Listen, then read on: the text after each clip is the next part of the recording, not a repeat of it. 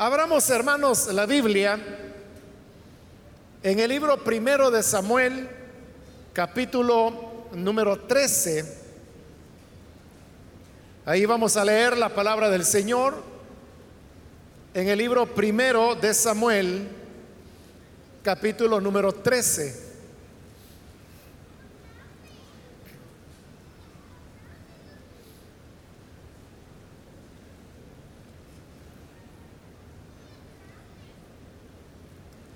Dice la palabra de Dios en el libro primero de Samuel, capítulo 13, versículo número 8. Y él esperó siete días conforme al plazo que Samuel había dicho. Pero Samuel no venía a Gilgal y el pueblo se le desertaba. Solamente eso leemos. Pueden tomar sus asientos, por favor.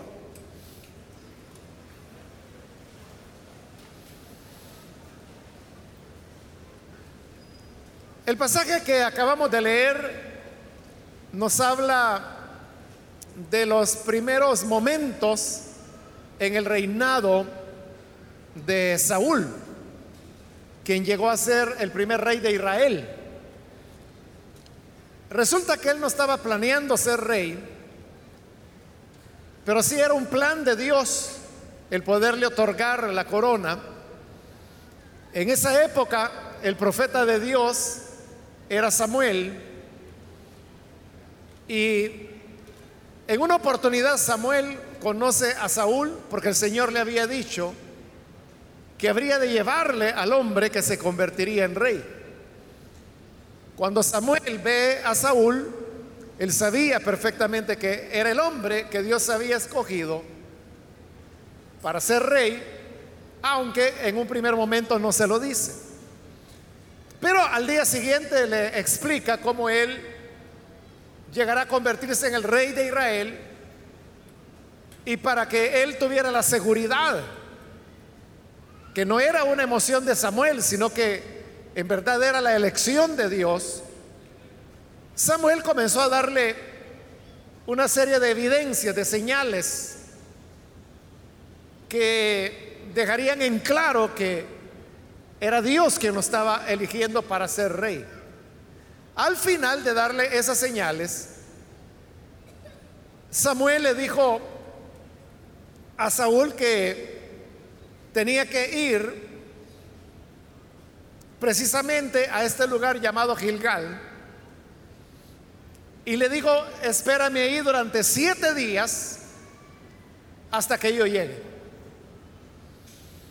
Todas esas señales que Samuel le había dicho a Saúl ocurrieron y solamente quedaba lo último que era que tenía que ir a Gilgal y esperar a Samuel durante siete días hasta que él llegara. Lo que Saúl no sabía era en qué condiciones él iba a ir a Gilgal. Y lo que ocurrió es que hubo un nuevo ataque de los filisteos. Digo nuevo porque en esos años de Saúl y luego también de David, el principal oponente que Israel tenía eran los filisteos. Pero esta vez Saúl se encuentra en mucha desventaja frente a los filisteos porque Saúl solamente tenía tres mil hombres y en cambio el ejército filisteo era mucho más grande. Ahí lo puede usted ver en el versículo 5 dice, los filisteos se juntaron para pelear contra Israel. Dice, traían 30 mil carros, 6 mil hombres de a caballo, es decir, que eran jinetes, solo los jinetes doblaban la cantidad de soldados que Saúl tenía. Y pueblo numeroso, esta era la infantería, como la arena que está a la orilla del mar. Entonces, era una batalla desigual. Porque Saúl solo tenía tres mil hombres contra esa gran infantería que dice que era tan numerosa como las arenas a la orilla del mar. Eso le dio miedo a los soldados que iban con Saúl, bueno, y al pueblo mismo. De manera que la gente comenzó a esconderse en cisternas, en pozos, en cuevas. Algunos incluso se habían pasado con los filisteos porque creían que esa era una manera de poder salvar sus vidas. Y los que tenían alta militar, que eran los soldados que estaban con Saúl, también comenzaron a desertar. Entonces, así es como Saúl ha llegado a Gilgal en estas condiciones. Pero Samuel le había dicho, espera siete días hasta que yo llegue. Y pasó el primer día, el segundo día, el tercer día, el cuarto día. El problema era que en la medida que los días pasaban, más soldados se le desertaban. Y cada vez él tenía menos y menos hombres para poder pelear. Si cuando tenía completo al ejército, que eran tres mil, estaba en gran desventaja, ¿cómo no iba a ser ahora que cada día, cada momento, estaban huyendo y desertando más y más soldados? Entonces se presenta una situación de, ansiedad, de angustia en Saúl, porque él ve que en la medida que el tiempo vaya pasando, cada vez tendrá menos y menos hombres para enfrentar a los filisteos. Pero él tenía bien claro que Dios a través de Samuel le había dicho, espera siete días hasta que yo llegue. Hay momentos, hermanos, en la vida cuando nosotros enfrentamos situaciones similares en donde quisiéramos que la respuesta de Dios fuera más inmediata que lo que en verdad parece que Dios está moviendo. Igual que acá, cuando ya iba por el cuarto, por el quinto día, ya era mucha gente la que Saúl había perdido y todavía faltaba llegar hasta el séptimo día, que era cuando Samuel le había dicho que iba a llegar. Entonces podemos entrar en desesperación. A veces uno mismo hace cuentas y uno dice, bueno, si Dios me hubiera respondido hace dos meses, o hace tantos días atrás la cosa no estuviera tan grave como está ahora. Entonces vemos como que Dios está tardando demasiado. Y entonces se establece un conflicto entre lo que es nuestro cálculo humano, entre lo que es nuestra apreciación y obviamente lo que son los planes de Dios, que los va desarrollando dentro del tiempo que Él ha establecido. Aquí había dicho siete días. Y es lo que tienes que esperar. Pero Saúl estaba ya desesperado. Llegó el día sexto y luego el día séptimo. Pero el día séptimo, recuerde que para el judío el día comenzaba a las seis de la tarde y terminaba a las seis de la tarde del día siguiente. Es decir, que si nosotros nos rigiéramos por el calendario judío, como ya son las seis de la tarde, ya estaríamos en lunes. Es decir, que el séptimo día había comenzado a las seis de la tarde. Pero eso implicaba que había que esperar toda la noche y luego toda la mañana y luego toda la tarde hasta que pudiera llegar otra vez a las seis de la tarde, pero en toda esa espera, todo era el séptimo día de Samuel, probablemente en el anhelo de Saúl las cosas hubieran sido que si el séptimo día había comenzado a las seis de la tarde, que ese día Samuel hubiera llegado para ofrecer los sacrificios a Dios y así a la mañana siguiente salir a la batalla, pero no llegó Samuel. Pasó toda la noche, no llegó Samuel. Amaneció el día, que todavía era el séptimo para ellos, y Samuel no aparecía. Y eran las nueve de la mañana y no aparecía. Las diez de la mañana y no aparecía. Las doce del mediodía y no aparecía. Las dos de la tarde ya faltaban solo cuatro horas para que terminara el día y no aparecía. Las cuatro de la tarde y no aparecía Samuel. Y la gente se le seguía desertando a Saúl. Él sabía que a las seis de la tarde iba a caer el día. Y al caer el día ya los soldados ya no batallaban. En realidad las guerras se daban por las mañanas porque aprovechaban la luz del día. Eso implicaba esperar aún más. Hasta que finalizando ya el día séptimo, Saúl se desespera y dice, no, Samuel no va a venir. Él me dijo que lo esperara siete días. El séptimo día ya está por terminar y él no viene. Entonces, yo voy a ofrecer el sacrificio, que era algo que no le correspondía a él. Porque ofrecer sacrificios era privilegio del sacerdote y Samuel era el sacerdote. Era profeta y era sacerdote al mismo tiempo. Había sido juez también, hasta el momento en que Saúl fue coronado rey y desapareció la figura de jueces para ser sustituida por la de rey. Pero entonces viene Saúl y ofrece el sacrificio, no le corresponde a él, pero lo hace.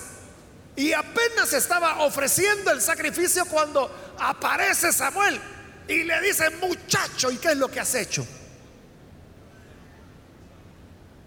Y él le dice, es que el pueblo se estaba desertando y como nunca venías, entonces me esforcé y ofrecí mi sacrificio. Y le dice Samuel, mira, locamente has actuado. ¿Qué disparate? ¿Qué es esto que has hecho? Ahora era el día cuando Dios te hubiera podido dar la victoria. Pero no esperaste Y eso fue un gran error el que Saúl cometió. Ahora, frente a este relato, hermanos, podemos hacernos nosotros la pregunta, ¿por qué Samuel tardó tanto? ¿Por qué no llegó en el cuarto día o en el quinto? O vaya, al menos, ¿por qué no llegó iniciando el día séptimo.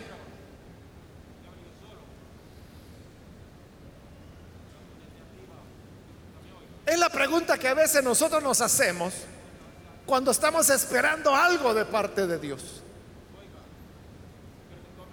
Y nos preguntamos por qué Dios tarda tanto. Y usted se pone a pensar, si es padre, si es madre de familia, Usted se pone a pensar y dice, bueno, si a mí un hijo o una hija me pidiera algo, como yo amo a mi hijo, entonces yo buscaría la manera de responder a lo que él me pide. Pero no lo deja ahí, que el tiempo pase y que pase y que pase. Entonces usted dice, yo no entiendo cómo es el amor de Dios.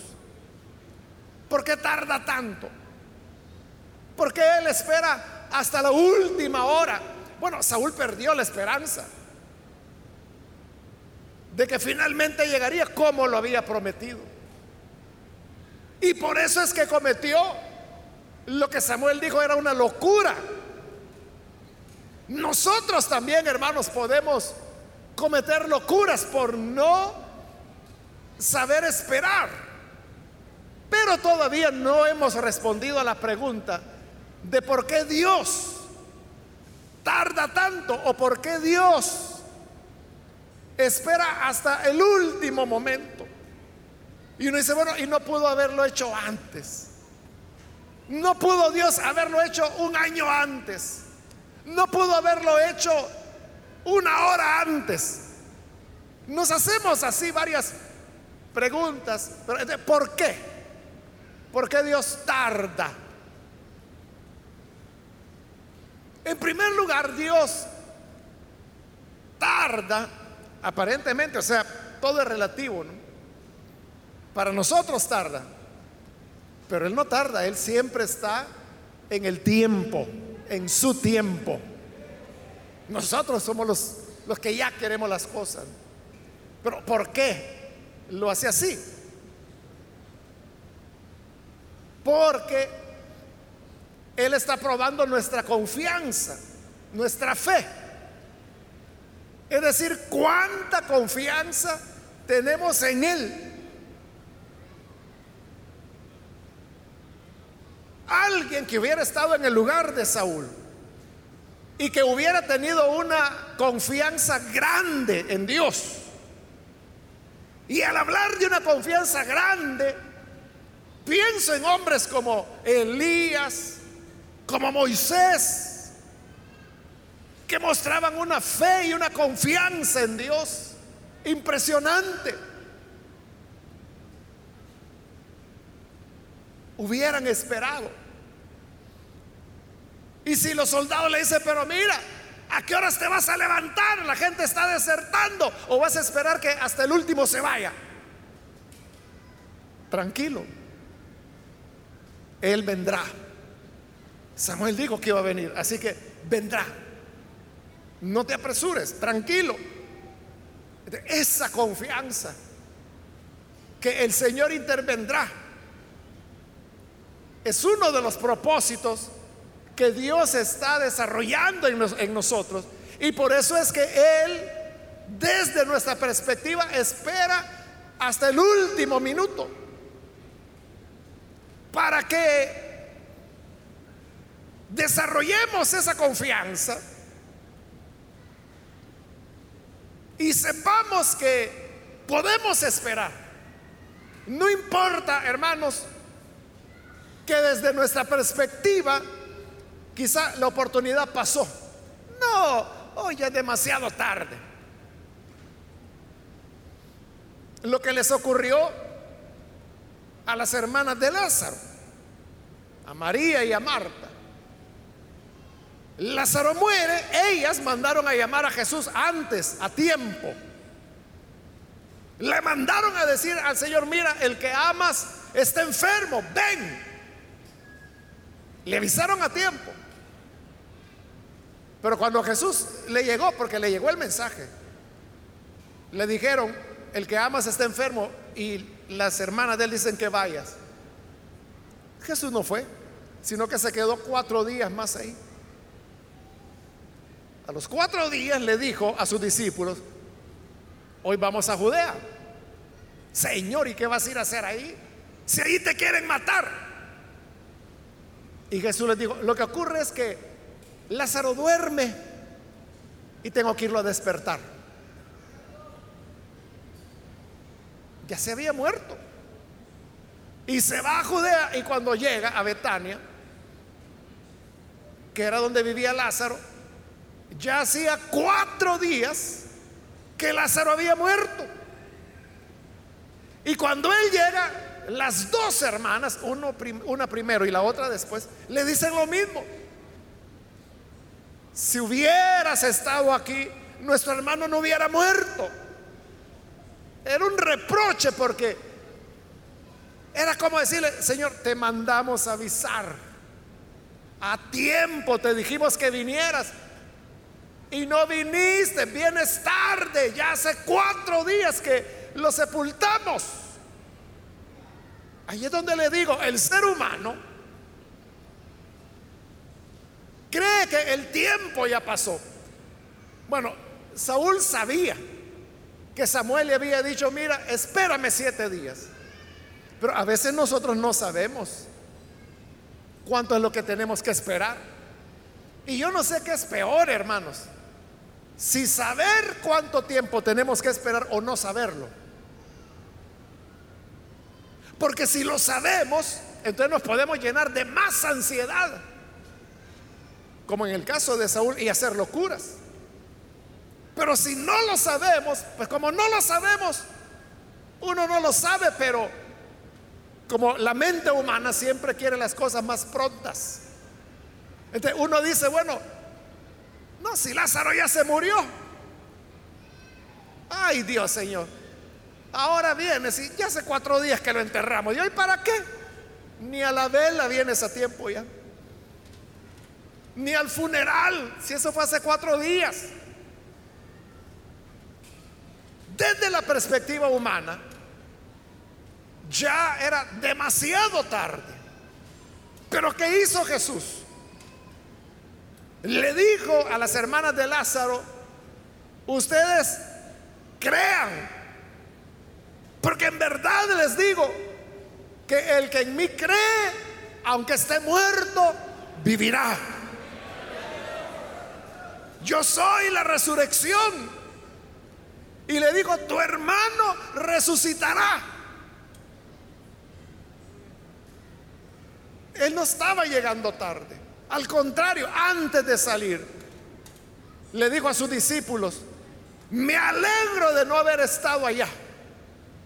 En otras palabras, me alegro de no haberle hecho caso a la llamada de emergencia que me hicieron María y Marta. Porque de esta manera ustedes van a ver la gloria de Dios. Él no estaba llegando tarde. Claro, para ella sí. Para ella era ya demasiado tarde. ¿Por qué Dios tarda desde nuestra perspectiva? Porque Él quiere que desarrollemos esa confianza. Que aunque creamos que el tiempo ya pasó, aunque creamos que ya no hay oportunidad. Señor, si esto hubiera sido hace 15 días, pues todavía, pero hoy ya no.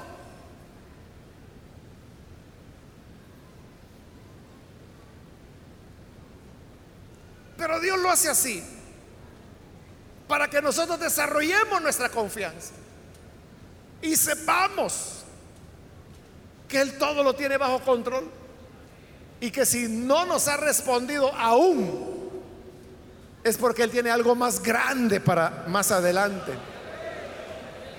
Es lo que ocurrió con Lázaro. Si Él hubiera llegado y lo hubiera sanado, hubiera sido otra sanidad entre tantas que el Señor hizo que ni se narran en los evangelios. Se narran algunas, no todas. Pero hay muchos pasajes en los evangelios que dice, y traían los enfermos a él y los sanaba a todos con la palabra. Pero en ese sanaban a todos. Hermanos, ahí podían ser docenas o cientos. Entre esos cientos hubiera ido la sanidad de Lázaro y ni hubiéramos sabido que existió un hombre llamado así.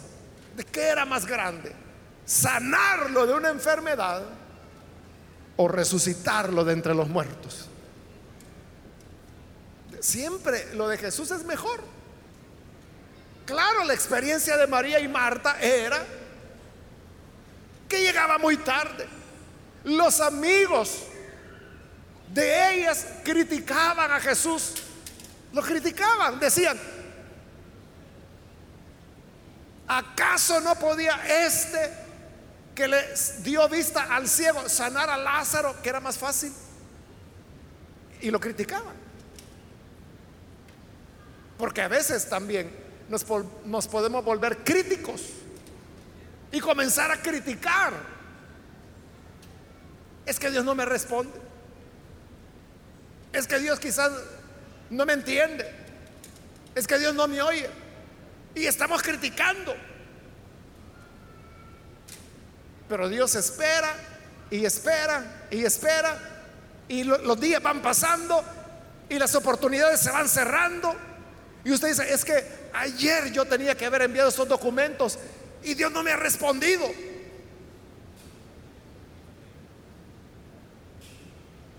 Pero Él espera lo que para nosotros es el último momento para que aprendamos a desarrollar confianza en Él. Otra razón, hermanos, por la cual Dios espera es para mostrarnos que Él no depende del tiempo. Nosotros somos los que dependemos del tiempo. Eso fue lo que le pasó a Abraham. La primera vez que Dios le hizo la promesa a Abraham y le dijo, mira, sal fuera de tu tienda. Era de noche, mira hacia el cielo. Y Abraham ve hacia el cielo estrellado y le dice, cuenta las estrellas. Y no las pudo contar. así de incontable será tu descendencia. ¿Y qué hizo Abraham? Se puso a reír. Risa le dio. Y dice, ay Señor, no sabía que tenías tanto sentido del humor. Qué chistoso. No, Señor, ya hijo yo. Si me hubieran dicho allá cuando tenía 20, pero ya a mis 90 años, y con esta mi viejita, que ha sido estéril toda la vida. No, Señor, mejor te voy a pedir otro favor. Que este mi criado, este mi esclavo, que no se vaya a morir él, para que sí pueda heredar todo lo que es mío.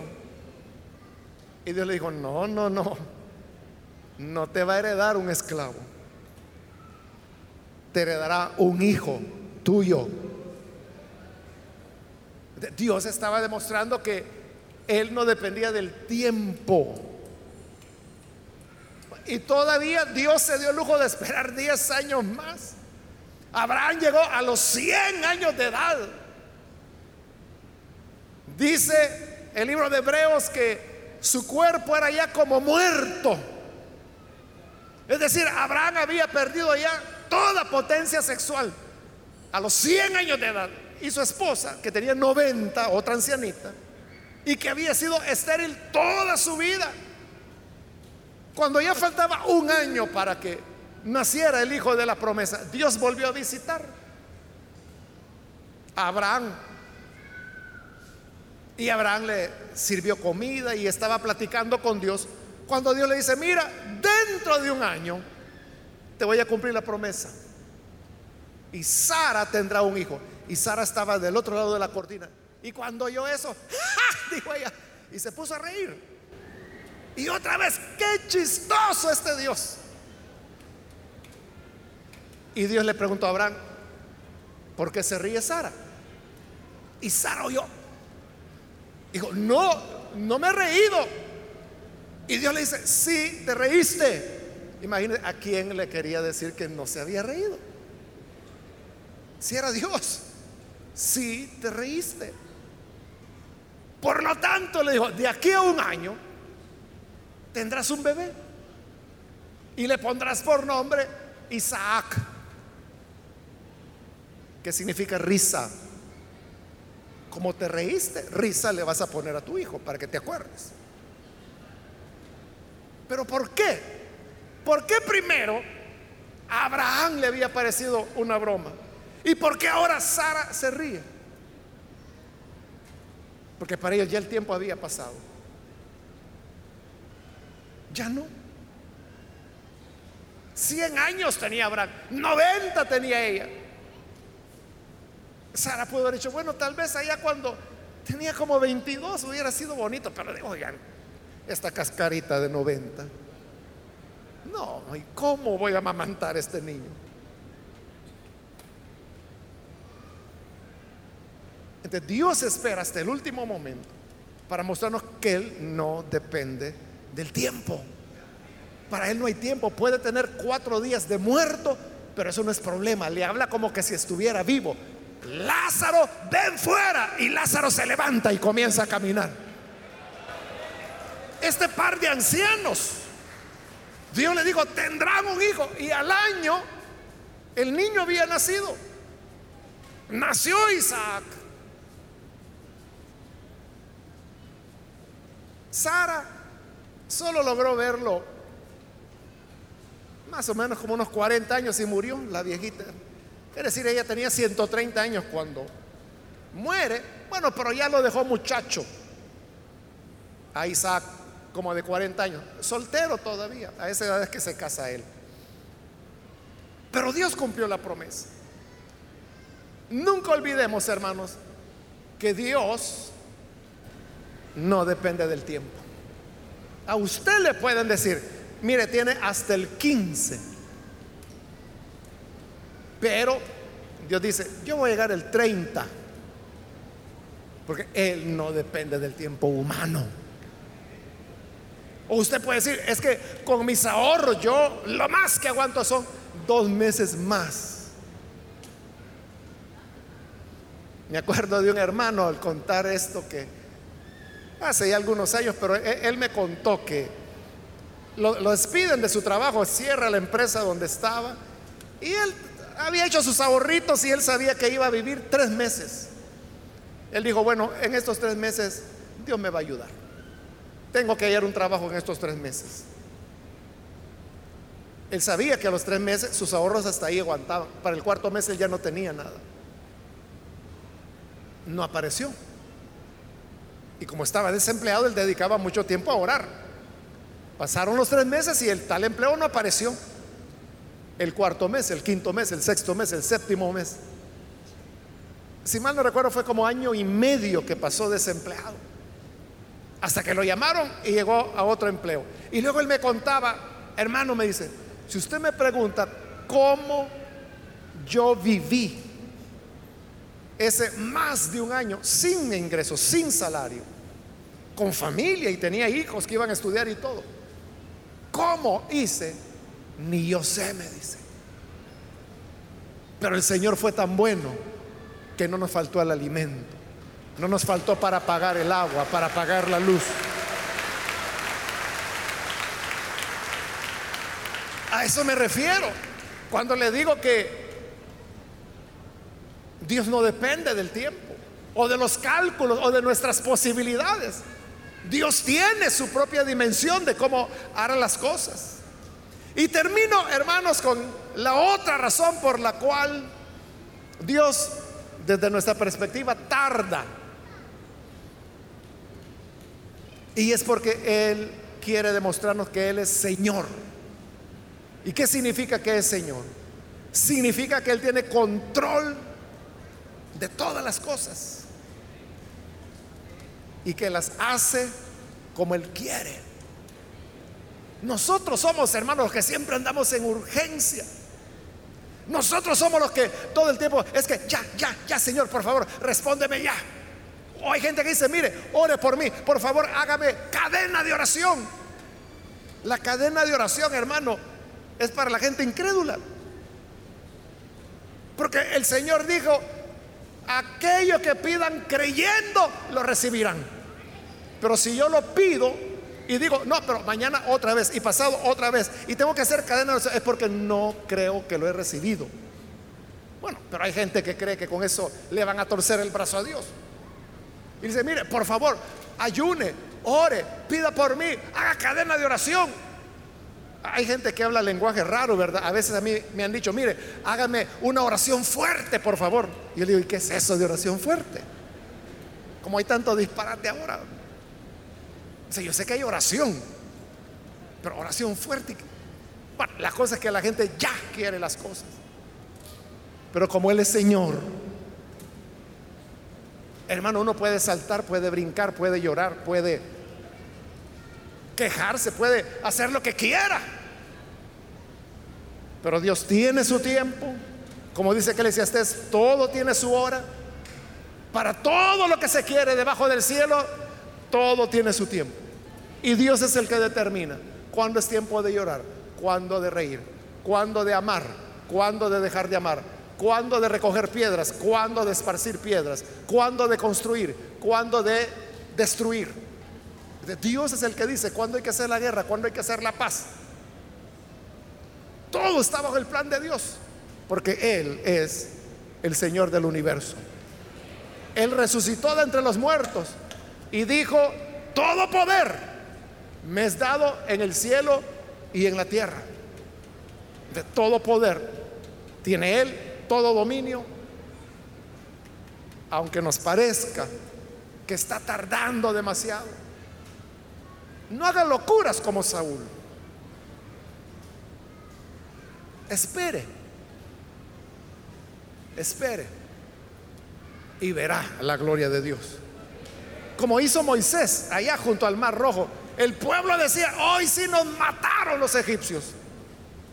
Y Moisés les dijo, quietos, tranquilos. ¿Cómo que tranquilos? ahí viene, ahí viene el faraón. Quietos, ni se muevan, solo vean la gran salvación que viene del Señor. Y así fue.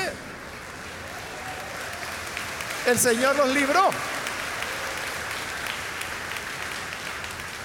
Les digo, estos egipcios jamás lo volverán a ver. Y así fue, nunca más volvieron a ver.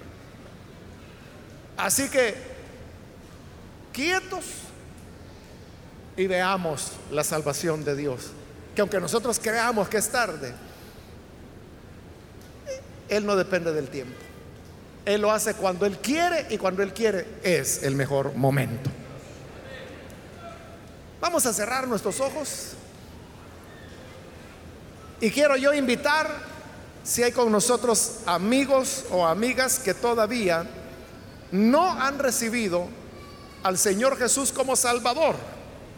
Mas si usted ha escuchado la palabra de Dios y hoy necesita venir para recibirle a Él como Salvador, yo le invito para que ahí en el lugar donde está se ponga en pie en señal que desea creer en el Hijo de Dios. Y con gusto oraremos por usted. Venga con toda confianza, cualquier amigo o amiga que necesita creer en el buen Salvador. Yo le animo para que hoy lo reciba en su corazón. Quizás usted ha pensado que Dios se tardó mucho o que el tiempo ya pasó. Nunca es tarde para Dios. Él hará lo que sea necesario hacer, pero su voluntad será cumplida. Es solo de que creas. Es lo que le dijo Jesús a las hermanas de Lázaro. Si crees, verás la gloria de Dios. ¿Quieres ver la gloria de Dios en tu vida? Ponte en pie y recibe a Jesús. Hoy es el momento para hacerlo. Cualquier amigo o amiga que necesita venir, póngase en pie. Queremos orar por usted. Le animo para que no desaproveche la oportunidad. ¿Hay alguna persona? Hoy es cuando el Señor le está llamando. Alguien necesita venir. Póngase en pie. Y vamos a orar por usted. Le animo para que no pierda esta oportunidad. Si hay hermanos que se han alejado del Señor, tal vez usted se apresuró, corrió en algo y vio que no era eso lo que Dios quería, como Saúl. Hizo una locura. Cuando solo era esperar un ratito más. ¿Quiere usted reconciliarse? Póngase en pie. Y venga, vamos a orar.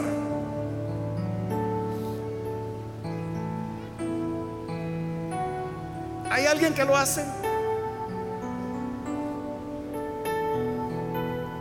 Venga. Solo le voy a pedir que lo haga rápidamente porque voy a terminar la invitación. Pero si hay alguien que necesita venir al Señor por primera vez o reconciliarse, póngase en pie. Aquí hay un hombre que pasa, Dios lo bendiga. Alguien más que necesita pasar. Muy bien, aquí hay otro hombre más. Dios lo bendiga, bienvenido. Otra persona que necesita venir. Recuerde, esta es la última invitación que estoy haciendo. Muy bien, aquí hay otro hombre. Dios lo bendiga. Bienvenido también. Otra persona que necesita pasar. Venga hoy. Muy bien, aquí hay una joven. Dios la bendiga. Bienvenida. Y aquí hay otra persona más, Dios la bendiga. Bienvenida también. Estoy terminando la invitación, pero si hay alguien más que necesita venir al Señor por primera vez o reconciliarse, póngase en pie para que oremos por usted. A usted que nos ve por televisión, le invito para que se una con las personas que están aquí al frente y reciba usted también al Señor. Ore con nosotros. Padre, gracias te damos por estas personas que están aquí al frente, como también aquellos que a través de televisión, de radio, de internet están abriendo sus corazones para creer a tu palabra. Te pedimos, Señor, que puedas transformarles darles vida nueva, de tal manera que puedan moverse bajo tu tiempo. Porque sabemos que todo, Señor, está bajo tu control. Tú eres el Señor de todo. No dependes del tiempo y mucho menos de nuestro tiempo. Pero hoy la salvación ha llegado a estas personas. Quédate con ellos. Y que tu gracia, Señor, pueda transformarles y limpiarles. Por Jesús nuestro Señor lo pedimos. Amén y amén.